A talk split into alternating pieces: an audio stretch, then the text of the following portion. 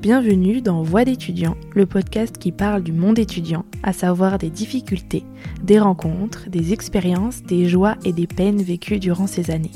Je m'appelle Charlotte Bérard, je suis étudiante en Master 1 de psychologie du développement à Bordeaux et aujourd'hui, je suis là pour recueillir des témoignages d'étudiants, d'anciens étudiants ou encore de professionnels dans ce domaine, en espérant que cela vous aide et fasse peut-être bouger les lignes. Bonne écoute.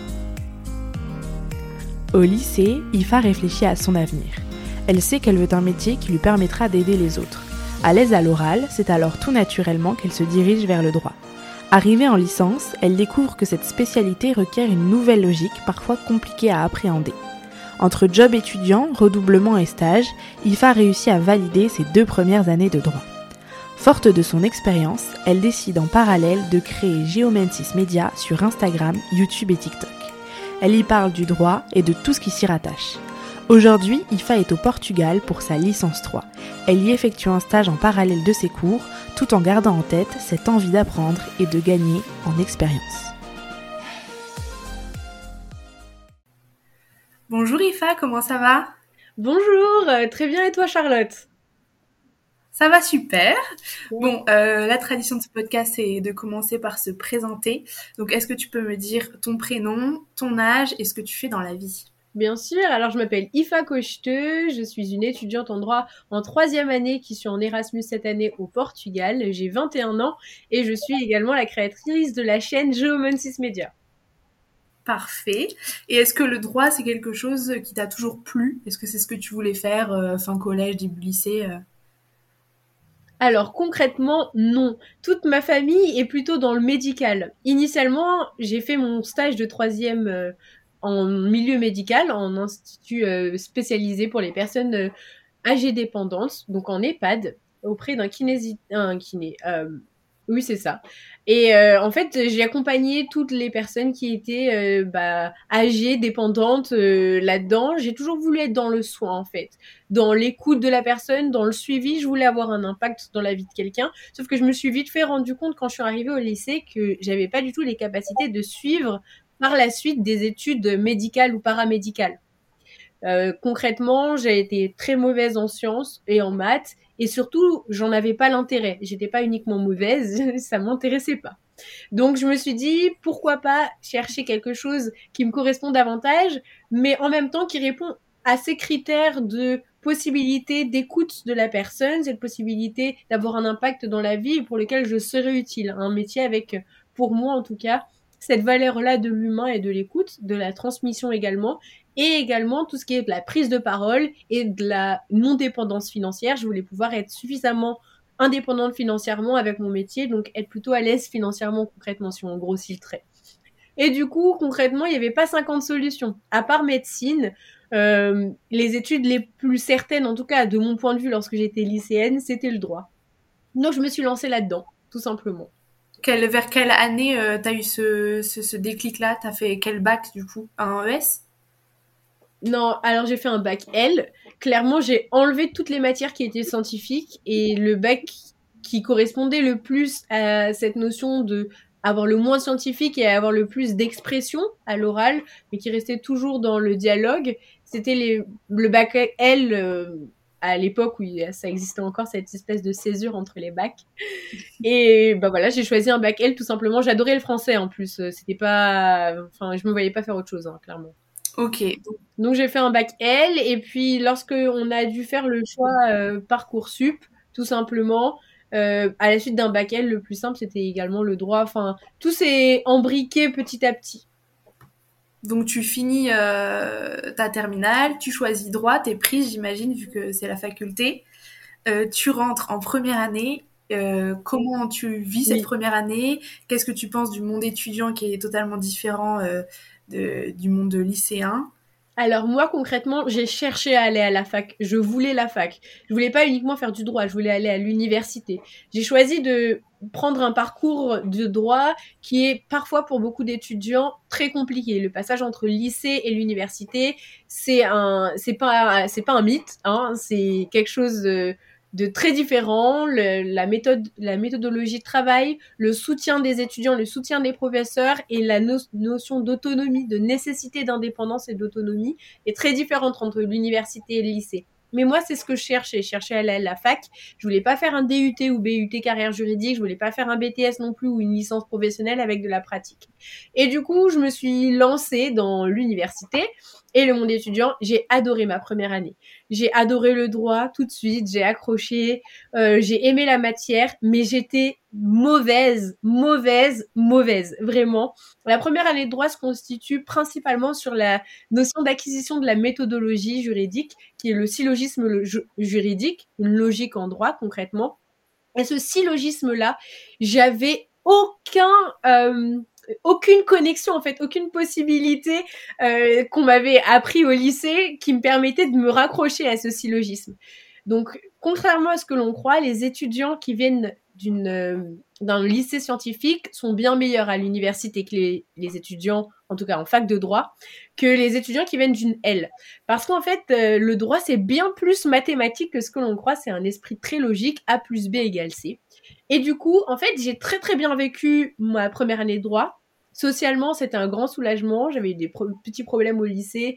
Euh, je m'entendais pas forcément très bien avec mes camarades à l'époque.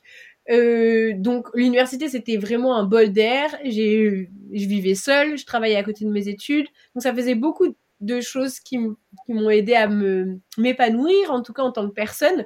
Mais alors vraiment, j'avais des 5 sur 20. Euh, vraiment, ma première année, euh, voilà. Et concrètement, je me suis, je m'y suis accrochée. Donc j'ai raté ma première année une première fois, donc j'ai redoublé. Et il me restait qu'un semestre à, faire et je l'ai pas eu. Donc j'ai triplé ma première année de droit, ce qui est assez exceptionnel parce qu'en général, euh, les étudiants après avoir redoublé, ils se disent bon, je vais peut-être me réorienter dans quelque chose d'autre, c'est pas pour moi.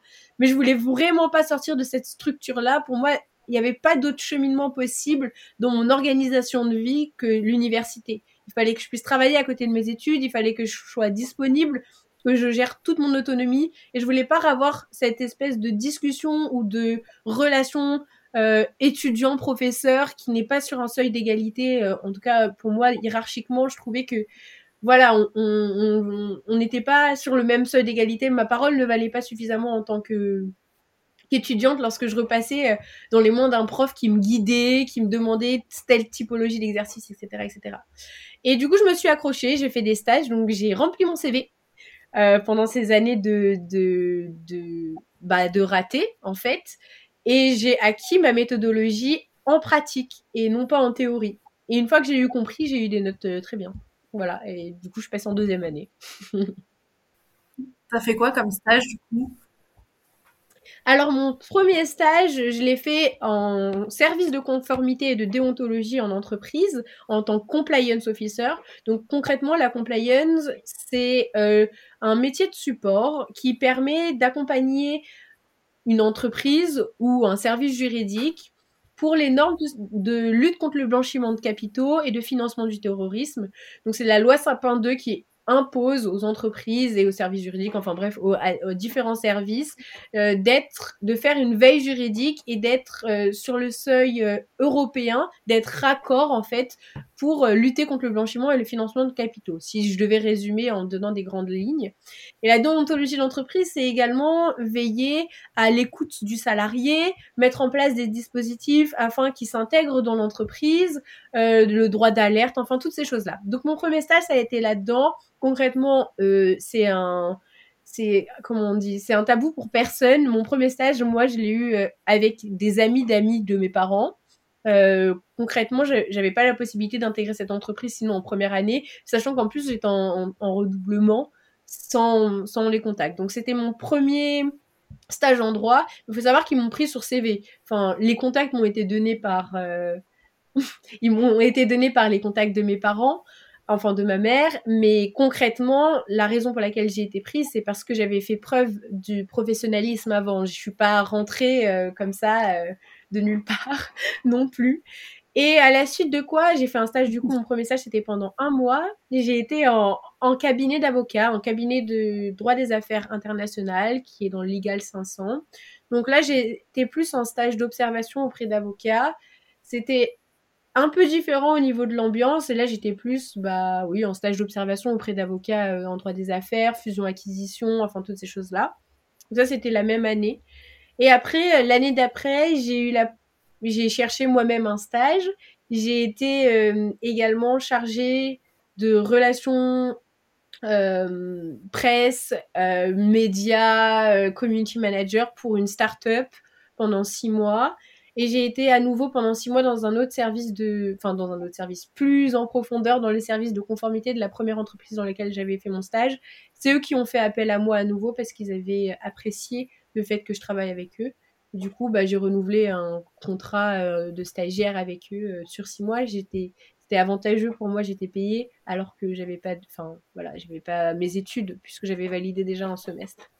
Donc voilà, c'était ça ma ma mes premières premières années. Ok, mais en vrai, je trouve ça très intéressant parce que euh, c'est vrai que le droit, euh, quand on, en parle et qu'on n'est pas euh, dans ce milieu-là, on a l'impression que c'est très théorique. Et le fait que tu dises que c'est grâce à la pratique que tu as as acquis la, méthodologie ben, juridique, hein, on peut dire ça, ben, je trouve ça, je trouve ça cool. Ça peut montrer peut-être aux gens qui dirigent vers le droit que ben, les stages, même dès la première année, ça peut apporter quelque chose, quoi. Moi, je pense que c'est absolument nécessaire. De mon point de vue, un stage en quel que soit l'endroit du stage, que ce soit un petit office ou une grosse entreprise, c'est absolument nécessaire. Déjà parce que il y a pas mal de personnes qui se donnent une idée d'un métier en particulier. Moi, j'allais pas pour un métier en particulier, j'allais dans un service. Donc c'était un peu différent. Mais il y a pas mal de personnes qui se font une idée d'un métier. Moi, je voudrais être avocat, par exemple. Et en fait, quand ils le voient en pratique, mais ça a vraiment rien à voir avec l'idée qui s'en était faite. Et je pense que c'est très important de le savoir dès le départ. Parce que, en fait, si on commence à faire son stage en troisième année, on a déjà passé la phase de recrutement de master presque quand on fait son stage. Et en fait, on se dirige vers quelque chose qui peut être, la théorie est très intéressante, mais la pratique, ça nous dit rien du tout, ou est très éloigné. Et ça, je pense que c'est très important parce que toutes ces, ces tips, cette notion méthodologique, mais aussi cette connaissance du métier en pratique, ça donne des envies et justement, ça restreint également les, les, les, portes qu'on avait ouvertes en se disant, bah, en fait, mais c'est pas du tout ça, c'est pas du tout le type de milieu qui m'intéresse. Parce qu'il n'y a pas seulement le métier, il y a également le milieu. Des fois, on se dit, moi, j'ai envie d'être euh, juriste en entreprise et tu vas dans une entreprise et tu te rends compte que l'entreprise, elle te convient pas du tout, elle a pas du tout tes valeurs, elle a pas du tout, euh, ces attentes et ce soutien que tu attendais d'une entreprise, en fait, que tu aimais dans une entreprise. Et au final, oui, c'est un petit office, oui, c'est un cabinet qui va davantage te plaire. Que sais-je? En tout cas, je pense que c'est important de connaître d'abord la pratique avant de... Pas avant. Si on a la possibilité d'être bon en théorie dès le départ, foncez en théorie. Mais si vous êtes comme moi, vous n'êtes pas forcément bon en théorie, je pense qu'un stage en pratique, ça aide énormément pour consolider des bases et surtout en acquérir de nouvelles pour nous donner des nouvelles clés en fait pour trouver la méthodologie qui nous convient, notamment de travail, mais aussi professionnellement, ce qu'on vaut sur le terrain. Et ça, c'est très important. Bah, très bon conseil. et euh, tu disais que tu travaillais en parallèle de ces euh, années-là. Qu'est-ce que tu faisais comme euh, travail étudiant pour, j'imagine que c'était pour financer ton appartement, les courses et... Tout à fait, exactement. Alors moi, je, je conseille et déconseille de faire ça. Moi, j'ai eu, dès que je me suis installée toute seule, j'ai demandé à travailler à côté de chez moi, enfin, en tant que conseillère de vente. Hein. Concrètement, c'est un job étudiant. Je travaille dans le prêt-à-porter, dans, euh, dans une grande enseigne, euh, dans un centre commercial qui est juste à côté de chez moi. Moi, je suis euh, dans le 94 et je travaille vers Créteil-Soleil pour donner l'adresse exacte en gros et et j'ai cherché là-bas, j'ai fait, j'ai toqué dans tous les magasins, toutes les portes. Je voulais pas faire de la restauration. Mais chez moi, il y a toujours eu cette valeur du travail. On peut pas euh, se permettre de vouloir l'indépendance sans avoir les compromis de l'indépendance. Et les compromis de l'indépendance, bah, c'est de travailler. Même euh, si c'est pas un travail qui nous intéresse forcément et que c'est un boulot alimentaire ou ça nous paye pas très bien. Et en fait, j'ai commencé comme ça et ça m'a énormément plu. Déjà, ça m'a boosté pour faire mes études parce que je me suis dit que je voulais pas du tout rester dans le statut que j'avais. Je discrédite pas du tout le métier. Il n'y a pas de saut métier. Mais je pense qu'il y a des vocations et c'était pas du tout la mienne. Et c'est là où j'ai compris, où je, où je me suis dit, je veux absolument pas faire ça de ma vie. Je veux aller plus loin. En tout cas, c'est ce dont j'ai besoin à l'heure actuelle. Peut-être que plus tard, ça me plaira davantage, mais pour l'instant, c'est ça. Et du coup, j'ai postulé et au niveau de la base horaire, c'était beaucoup trop large au départ. Je faisais un 21 heures par semaine, alors que j'avais 25 heures de cours, sans compter les heures à côté il fallait absolument euh, travailler ses cours et ses travaux dirigés, comme on sait très bien. Et c'était vraiment beaucoup trop pour moi. Déjà, c'était fatigant et en plus, c'était pas quelque chose qui me plaisait énormément. J'adorais mes collègues, j'adorais le milieu, mais clairement, c'était pas un métier qui me poussait euh, intellectuellement et c'est ce dont j'ai besoin. Et du coup, j'ai baissé ma base de contrat. Donc, si je, je peux donner un petit conseil, c'est de faire une base de contrat très souple ou au possible uniquement les week-ends parce que ça devient vite épuisant. Parce que évidemment, le temps n'est pas euh, n'est pas flexible. On a tous 24 heures dans une journée et il y en a qui auront la possibilité d'aller aller aller avec leurs potes en soirée pendant que vous vous bossez. C'est vite euh, fatigant euh, mentalement, surtout quand on n'a pas forcément des bonnes notes au départ. Je pense qu'il faut également, et ça je l'avais dit sur ma chaîne YouTube parce que j'en ai une, je pense qu'il est important de de commencer par bien s'installer dans ses études et par la suite commencer à avoir un job. Pas commencer dès la rentrée son travail avant d'avoir ses horaires. Déjà parce qu'il y a une notion d'adaptabilité qui est absolument nécessaire. Et en plus, au niveau de la gestion de la fatigue, c'est des choses qui doivent être faites au, fur et à mesure. Il est mieux de commencer sur une toute petite base horaire que l'on agrandit que de commencer sur une grosse base horaire, que surtout en première année on a besoin de beaucoup de temps pour le travailler parce qu'on ne comprendait pas forcément très bien la méthodologie. Donc voilà, j'ai bossé à côté de mes études. J'ai adoré ça et j'adore toujours ça. Je suis en CDI. Mais euh, voilà, je je conseille pas de commencer par ça. Je conseille de commencer par euh, ses études et de mettre son job euh, un mois ou deux après au moins avoir eu ses petites bases et son organisation type parce que c'est fatigant. J'imagine. Et donc tu rentres en L2 après ça? Tout à fait. Qu'est-ce que, qu'est-ce que tu penses de, de cette année-là? Alors moi, je rentre en L2 sous Covid. Euh, j'avais pas du tout connu la notion de Covid parce que comme je, comme je l'avais dit, j'avais déjà validé un semestre sur les deux de ma première année. Donc en fait, je refaisais mon année, mais je refaisais que pour mon premier semestre. Donc mon deuxième semestre c'était un semestre où je bossais. Donc j'ai pas connu les études sous Covid quand le Covid a commencé. Et en fait, je suis rentrée en deuxième année de droit et là, les profs, clairement, nous ont mis un petit peu plus une pression, en gros, et ils nous ont dit, euh, en plus de la pression, vous allez devoir gérer la situation sanitaire. Et moi, je vivais toute seule à cette époque-là, et ma mère a quitté la région, donc j'étais vraiment toute seule. Et je me suis dit, j'espère que je vais pas être épuisée mentalement, parce que vraiment, j'aurais plus du tout le soutien que j'avais quand même de temps en temps une fois ou deux par mois aller chez ma mère pour aller euh, me faire chouchouter, etc. je me suis dit, j'espère que ça va aller. Et en fait, ça s'est super bien passé de mon côté. Vraiment, ma meilleure année, c'est ma L2. Alors tous les étudiants, enfin pas mal d'étudiants, je dirais la majorité, disent la L2, c'est difficile, c'est affreux. Et ben pour moi, pas du tout, parce que moi, ma problématique, c'était pas du tout euh, l'apprentissage du cours ou l'apprentissage du par cœur. C'est des choses que j'ai beaucoup plus facilement. Mais par contre, moi, c'était la théorie. Donc une fois que j'ai eu compris la méthodologie, en fait, euh, théorique, j'avais pas de problème pour assurer euh, mon cours puisque je j'avais eu le comment dire la pratique de l'apprentissage en fait. Donc j'avais pas de problématique sur l'apprentissage. Et du coup, bah tout simplement, euh, ça s'est bien passé. Ça s'est bien passé. Ça s'est passé au mieux. mais évidemment, les études sous Covid, c'est c'est pas les mêmes études. Vraiment, euh, le surtout pour des personnes qui ont besoin de ce relationnel-là et de cette euh, gestion de de l'humeur, de gestion de rythme, avoir un rythme assez soutenu, avoir un rythme assez particulier. Là, t'es là, t'as ton cours à 10 heures, euh, tu sais pas quand est-ce qu'il y a ton TD parce que ton prof de TD, il arrive pas à faire fonctionner le Zoom. Puis après, euh, t'as tes partiels, mais t'apprends que tes partiels, ils sont en présentiel alors que toi, t'es en distanciel. Enfin bref, c'est un peu un micmac euh, organisationnel qui est un petit peu compliqué au départ. En tout cas, moi, je connaissais pas euh, le début Covid. Donc, j'ai pas eu ce jeu direct, je travaille à, je reprends mes, comme si je reprenais mes études sous Covid, en distanciel, je ne vois personne. Donc, euh, c'était pas toujours sympa, mais ça n'a pas été. Euh, Parce que toi, c'était en septembre, euh, septembre, dernier. Exactement. exactement. J'ai validé ma L2 en septembre dernier. Et enfin en septembre dernier. Non, j'ai commencé ma L2 en septembre dernier. J'ai validé cette année puisque je passe en troisième année.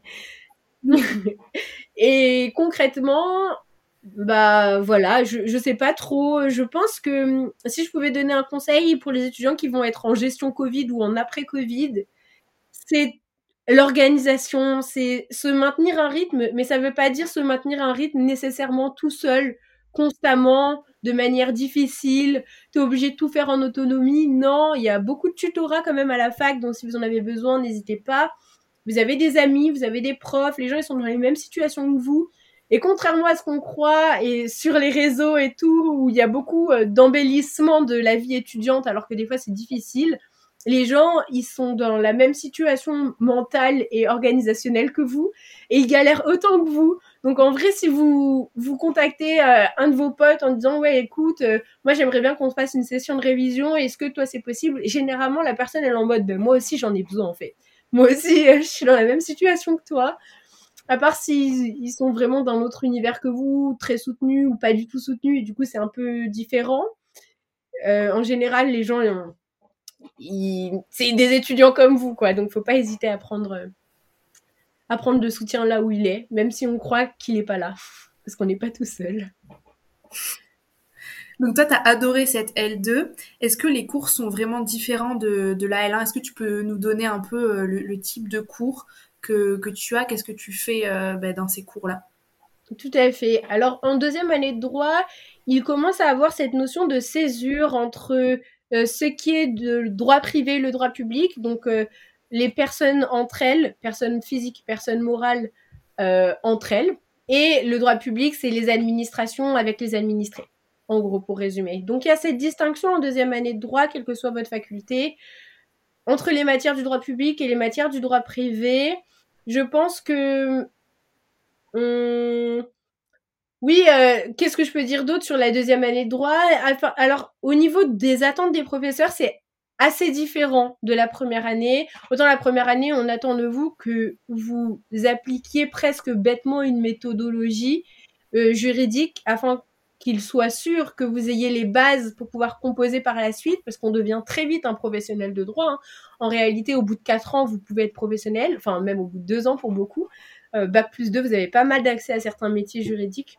Mais à partir de Bac plus 4, par exemple, si vous voulez être avocat, vous pratiquez. Donc il faut dès la première année avoir cette base de méthodologie. Et la seconde année, on commence réellement avec les bases et les attentes du droit c'est-à-dire les connaissances juridiques et les bases juridiques nécessaires euh, bah, à connaître pour pratiquer le droit. Donc, je dirais que la deuxième année pose les bases des matières euh, théoriques en droit, alors que la première est plus la base euh, de comment être un bon professionnel de droit et du coup penser juridiquement. Ok.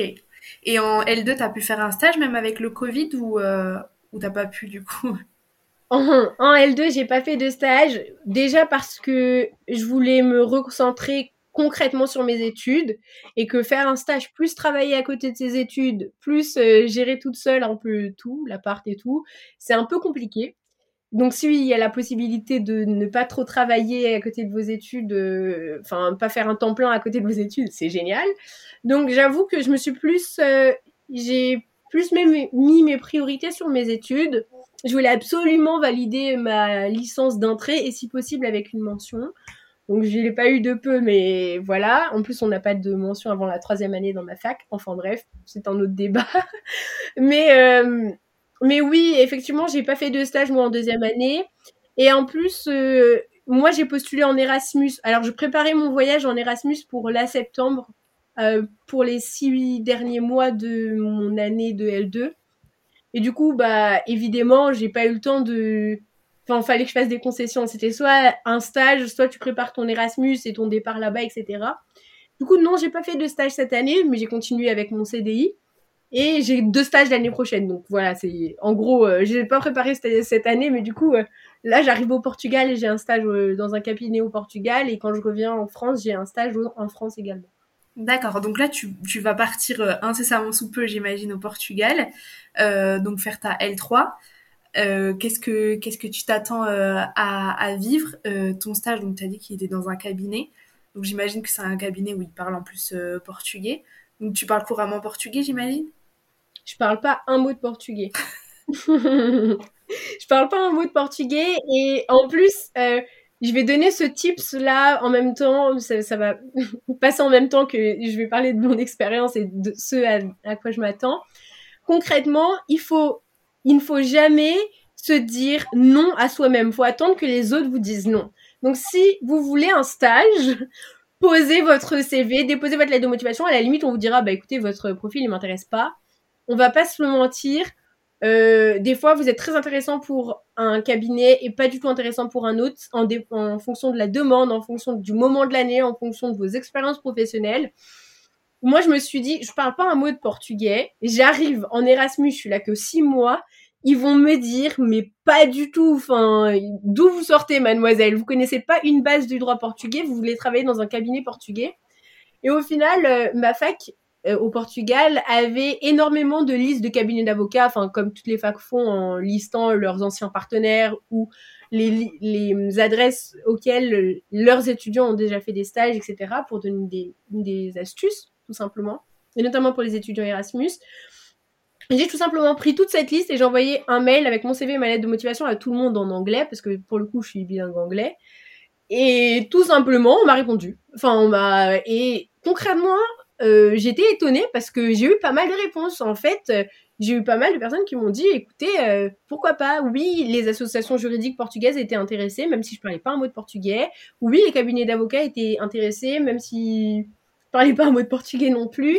En fait, à partir du moment où il y a une dimension internationale, oui, vous êtes intéressant puisque vous parlez anglais. Et donc, nécessairement, on va pouvoir vous déléguer, puisque l'anglais est la langue universelle, entre guillemets, oui, on va pouvoir vous déléguer les dossiers qui sont en langue étrangère. Et c'est presque une grosse aide pour eux, enfin, un avantage pour eux que vous parliez couramment euh, presque anglais, parce qu'ils sont sûrs que vous allez parler anglais, puisque vous arrivez en Erasmus euh, ou en, stage euh, là-bas, si vous parlez pas un mot de la langue nationale, c'est que vous parlez nécessairement l'anglais. Il n'y a pas de, c'est pas en, en, option. Et en fait, je suis tombée sur des avocates qui sont polyglottes et qui parlaient notamment français, et j'ai fait mon entretien en français en fait. Et j'étais épatée. Enfin voilà, du coup, j'ai été reçue. Euh. Ah, cool. j'ai eu de la chance pour le coup.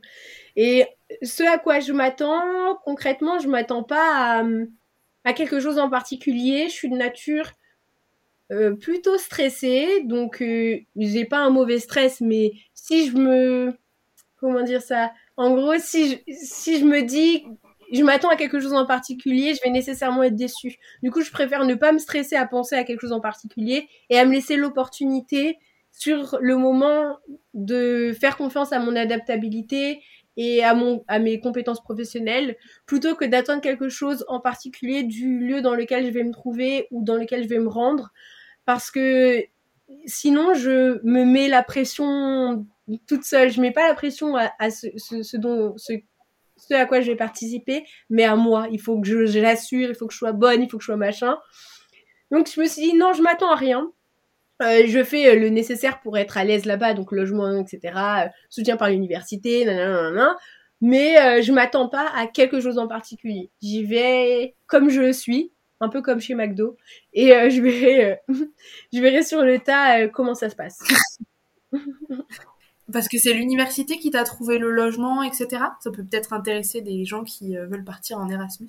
Oui, alors j'ai fait une vidéo sur le sujet euh, sur ma chaîne YouTube et concrètement, non. non, pas du tout. Donc vraiment, euh, prenez ça, faut faut être sportif. Alors moi, je suis, j'adore l'administratif, donc c'était génial. Non, c'est une blague. Hein. On déteste l'administratif, la fiscalité et tout, c'est génial. Les trucs d'impôts, c'est trop chiant, même à l'étranger et tout. Non, concrètement, ils nous aident pas du tout l'université. Ils donnent des adresses. Par contre, euh, mais ils te soutiennent. Enfin, c'est à toi de faire la recherche de A à Z. Après, eux, ils donnent des tips en général sur euh, comment situer, les endroits à éviter. Enfin, évidemment, il y a tout de même un petit soutien de la part des universités à l'étranger lorsque vous partez à l'étranger, des bonnes adresses, des euh, résidences ou des colocations, des sites de colocation qui fonctionnent ou qui, qui sont recensés soit par l'État, soit par l'université et par les étudiants pour vous donner des pistes, mais c'est évidemment à vous de tout faire de A à Z. Et après, financièrement, vous êtes très soutenu par votre université d'envoi. Donc l'université française dispose d'une aide à la mobilité. Que vous soyez des étudiants boursiers, que vous ne soyez pas des étudiants boursiers, vous avez la possibilité d'avoir une aide à la mobilité à l'étranger. Ça, faut vraiment pas du tout hésiter à la demander parce que déjà, on a des bonnes surprises. Et en plus, parce que vous n'êtes pas obligé d'être boursier pour, pour l'avoir. Donc c'est vraiment une aide supplémentaire pour le logement, etc. Donc ça, c'est fait avec votre faculté d'envoi. Et en général, les, chargés de relations internationales sont vraiment des, des, comment on peut dire, des docteurs en communication. Ils sont vraiment géniaux, donc faut vraiment pas hésiter à leur poser plein de questions et n'avoir aucune gêne par rapport au sujet, surtout si vous avez des problèmes administratifs, etc. Et après, il faut savoir prendre ses responsabilités aussi, euh, chercher son logement tout seul, sa carte de transport, enfin bref, il y a des choses comme ça, faut évidemment, enfin, vous êtes adulte maintenant. Donc tu pars pour six mois, t'es prête, t'es parée. Et, euh, et après, j'imagine que tu reviens en France comme tu l'as dit. Et donc, tu as déjà un stage pour le deuxième, euh, deuxième semestre, du coup? Tout à fait. J'ai mis en place mes demandes de stage cet été et j'ai eu des opportunités. Après, tout ça, ça reste à confirmer. On peut pas, je sais pas comment dire, mais je veux pas non plus trop prévoir euh, exactement parce que peut-être que je vais avoir une autre opportunité entre temps. Donc, je vais mettre en suspens quelque chose pour continuer quelque chose d'autre. J'étais assez stressée pour la mise en place de mon stage quand je revenais en France. Parce que concrètement, en troisième année au second semestre, donc au semestre 6 entier de, de, votre licence, vous avez la sélection en master et c'est un peu un point de stress quand même pour beaucoup, et notamment pour moi, évidemment. Et du coup, je voulais quand même me rendre suffisamment disponible pour pouvoir gérer ça et avoir des bonnes notes en troisième année pour être sûr d'avoir euh, le master que je souhaite. Enfin, que je souhaite euh, un master euh, de choix en tout cas. Donc je me suis, oui j'ai des possibilités, mais rien n'est encore figé. Déjà parce que je me laisse ouverte aux opportunités parce que c'est quand même dans six mois, et en plus parce que je vais voir qu'au niveau de la gestion de mon retour en France, les études en France, euh, comment ça se passe, mon sixième, enfin mon sixième semestre, du coup mon dernier semestre, et surtout les candidatures en master également c'est important. Quel master euh, aimerais-tu euh, intégrer dans un an? Alors, c'est une bonne question parce que j'ai la problématique que j'aime beaucoup de choses. Moi, mes stages, ils m'ont bien aidé pour voir ce que j'aimais pas. Mais alors, ils m'ont pas suffisamment figé sur certaines choses. Initialement, initialement quand j'ai commencé mes études de droit, je voulais être juriste en droit euh, du cinéma et de l'audiovisuel, donc dans la propriété intellectuelle et industrielle, parce que j'adorais le cinéma. J'avais fait une option euh, dans mon bac euh, de cinéma. Et en réalité, je, je me suis petit à petit intéressée à bien davantage de matières. Donc, à l'heure actuelle, je vise un master de droit du numérique. Pourquoi? Parce que concrètement, mon, CV professionnel correspond plus à de la compliance et à du numérique.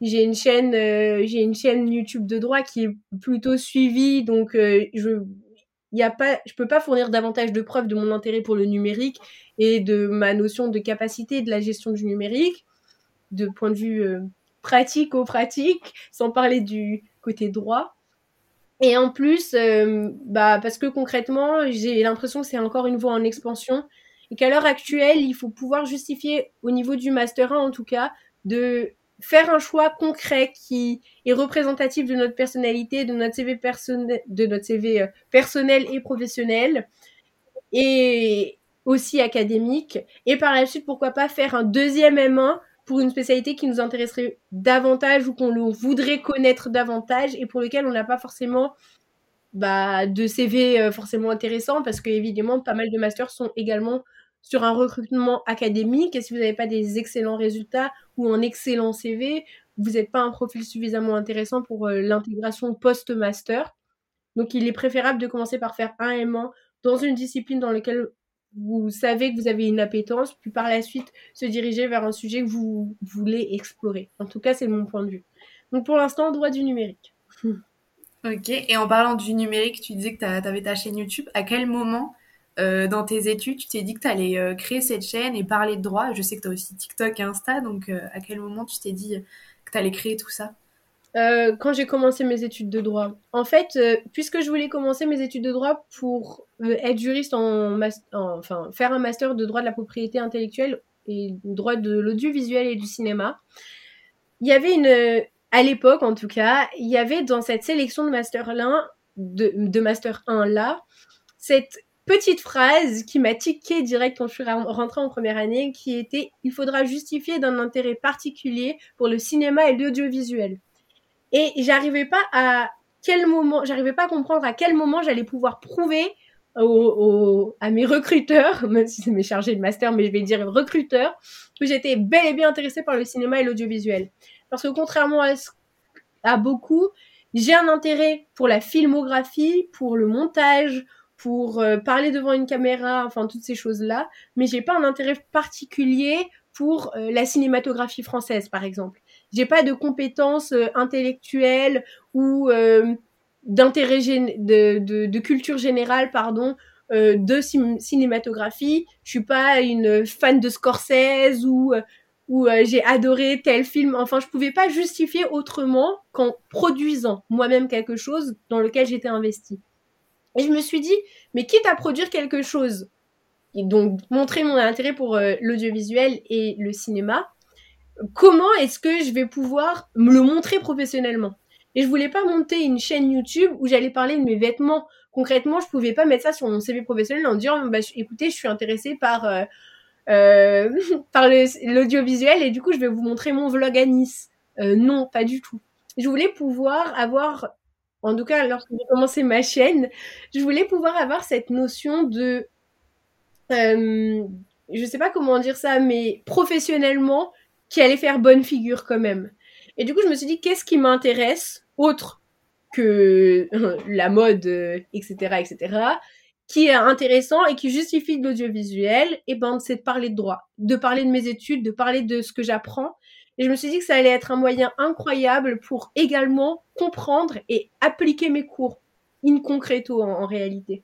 Et en fait, ça m'a vachement aidé. J'ai appris des cours par cœur. Je connais toutes les républiques françaises parce que j'ai fait des vidéos YouTube et que du coup, ça a été un moyen pour moi, kinesthésique et visuel, de rappeler, de refaire du montage, de revoir ma vidéo et du coup d'apprendre. Et ça m'a vachement aidé. Non, mais c'est fou parce qu'il y a vraiment une méthode. Euh, souvent, les profs en parlent, tu sais, de oui, euh, réciter à quelqu'un votre cours pour être sûr de, de l'avoir bien compris et de l'avoir en tête. En fait, c'est ça, quoi, ce que tu, ce que tu fais. Exactement, c'était exactement ça. Et je me suis dit, en plus, il y a une autre problématique auquel euh, j'ai été énormément exposée quand j'ai commencé ma chaîne YouTube. Parce que hum, j'ai commencé ma chaîne YouTube avant mes comptes Insta et tout, au départ. Et c'était que les gens ne connaissaient pas leurs droits les gens venaient me voir avec des problématiques que je trouvais incroyables. J'étais en première année de droit et j'avais des gens qui étaient victimes d'agressions qui me disaient où est-ce que je vais? Et je me suis dit mais c'est pas possible que les gens se disent euh, une première année est plus légitime que moi pour dire où est-ce que je dois me diriger. Je j'ai rien fait, je ne connais rien dans le droit et pourtant les gens venaient me voir pour des problématiques super graves. Et je me suis dit mais à quel moment en France on n'a pas réussi à rendre le droit suffisamment accessible pour que les gens ne se retrouvent pas coincés avec leurs problèmes au point que même une première année, ça semble plus légitime que euh, consulter un site euh, internet du gouvernement, quoi. Et je me suis dit, bah, il faut que je le transmette autrement. Il faut, il faut qu'on connaisse nos droits. Il faut que je puisse transmettre ce genre d'informations-là. Faut pas que les gens dans 20 ans, ils continuent à demander, à, rester avec leurs problèmes parce qu'un avocat c'est cher, parce que c'est compliqué d'avoir accès à une permanence juridique, parce que c'est compliqué d'être euh, écouté par un professionnel de droit ou quelqu'un qui s'y connaît un minimum au moins pour le référencement juridique. Et du coup, je me suis dit, c'est quelque chose que, que, je vais faire et c'est quelque chose que je sais faire parce que la veille juridique, c'est l'un des premiers exercices que l'on apprend en pratique lors des stages. C'est l'essentiel, je dirais même. Vous pouvez être très mauvais en tout. Si vous savez faire une veille juridique, on aura toujours besoin de vous. Parce que le droit, c'est un mouvement, c'est une langue, c'est en constante euh, euh, évolution. Et si vous savez où chercher, vous avez l'actualité du droit. Donc vous avez raison. Et ce qu'on cherche en général, c'est avoir raison, surtout dans les entreprises, pour éviter un conflit, pour, euh, pour le prévenir en tout cas. Et j'ai une dernière question pour toi. Euh, est-ce que tu aurais des conseils à donner aux futurs étudiants, aux étudiants qui nous écoutent? Bien sûr. Alors pour les étudiants, je pense que mon meilleur conseil, c'est de premièrement, je vais en dire, je vais en donner trois, sinon on va pas s'arrêter. Mon premier conseil, c'est de se faire confiance parce que vous êtes, vous êtes votre meilleur ami. Vous, il y a personne d'autre que vous qui peut vous dire que vous ne réussirez pas. Il y a personne d'autre que vous qui peut vous mettre des bâtons dans les roues. Et il y a personne d'autre que vous qui est responsable du chemin que vous avez pris lorsque vous êtes adulte. À partir de 18 ans, vous êtes responsable du chemin que vous prenez. Vous êtes responsable des choix que vous faites. Et c'est important de se faire confiance et d'apprendre à se faire confiance, même si ça met du temps des fois pour certaines matières et pour certains domaines, de se faire confiance parce que en réalité, vous avez bien plus raison que vous ne le croyez. Et hum, un deuxième conseil, ce qui vient, c'est toujours rester euh, organisé et adaptable. Euh, L'adaptabilité et l'organisation, c'est la clé de la réussite en droit. Ça veut dire rebondir lorsqu'on a une mauvaise note, mais aussi rester organisé afin de continuer à avoir une vie sociale euh, tout en, en ayant des études, en ayant un boulot, en ayant un copain, en ayant un appart, enfin bref. L'organisation et l'adaptabilité, c'est important parce que oui, des fois, vous allez vous confronter à un mur. Et donc, si vous n'êtes pas organisé ou si vous n'arrivez pas à vous adapter aux situations telles qu'elles sont, vous allez peiner des fois et vous allez faire du surplace. Et ça, c'est assez décourageant, surtout dans des études qui sont euh, où on demande une, rigueur euh, intellectuelle et surtout une rigueur pratique importante. Et mon troisième conseil, c'est le travail. Euh, plus jeune, on, disait on, nous disait souvent le tout travail a une récompense. En gros, vous allez réussir. Tous ceux qui, qui travaillent vont réussir à un moment donné. Que ça fonctionne pas tout de suite ou que Enfin, c'est quelque chose que j'ai compris après. En fait, on me disait souvent, tu vas réussir si tu travailles. Ça, c'est pas vrai. C'est pas parce que vous travaillez que vous réussissez forcément mais ça, mais à un moment donné, ça va marcher. Euh, quel que soit le ça va marcher qu'on utilise, donc ça fonctionnera pas forcément dans ce dans quoi vous vous étiez lancé, ça fonctionnera pas forcément dans les projets que vous aviez fixés dix ans à l'avance, mais ça va fonctionner parce que vous avez travaillé et le travail est toujours récompensé. Quels que soient les milieux, quelles que soient les typologies de personnes, on dira jamais à quelqu'un qu'il a trop travaillé. Euh, enfin presque jamais. Sauf s'il travaille mal, mais qui travaille beaucoup mais mal. Mais en gros, euh, le travail c'est vraiment la clé de la réussite. À un moment, ça va fonctionner. Donc si vous croyez en vous, vous êtes organisé, vous êtes adaptable et que vous bossez, euh, je peux mettre mes deux mains à coup de paix ou mes deux mains en feu. Vous allez réussir à un moment donné, que vous allez avoir une opportunité, que vous allez, bref, que vous allez réussir de manière générale. Mais ça fonctionne pas toujours comme on l'avait pensé. Et, ça, c'est important également. C'est l'échec n'est pas une fin en soi. Et il est la contribution à votre réussite. Donc, faut réussir à accepter que oui, même si vous avez tout réussi dans votre vie jusqu'ici, ça, ça n'a pas marché et vous étiez mauvais là-dedans. C'est pas grave, c'est pas une fin en soi. Ça va se résoudre. Il faut travailler. Voilà. Bah, merci pour ces conseils. Euh, bah, je te souhaite de passer un super semestre au Portugal, surtout après ces années euh, Covid, et, euh, et de, finalement d'avoir le master que tu souhaites. Ouais, merci beaucoup. Bah, merci beaucoup, Ifa. Je te remercie d'avoir participé à ce podcast. Je donnerai des nouvelles. En tout cas, merci beaucoup. Merci à toi. Merci beaucoup à, à toi pour ce podcast. podcast. C'est, c'est le soleil là. Je, je commence à avoir chaud. C'est la fin de journée. Bonne soirée. Bonne soirée, merci à toi. Prends soin de toi. Salut. Salut. Voilà, j'espère que vous avez aimé cet épisode, que vous y avez appris certaines choses ou que ce témoignage a pu vous faire réfléchir. Si c'est le cas, vous pouvez mettre 5 étoiles sur Apple Podcast, partager l'épisode et me suivre sur ma page Instagram Voix d'étudiant. À très vite pour un nouvel épisode sur Voix d'étudiant.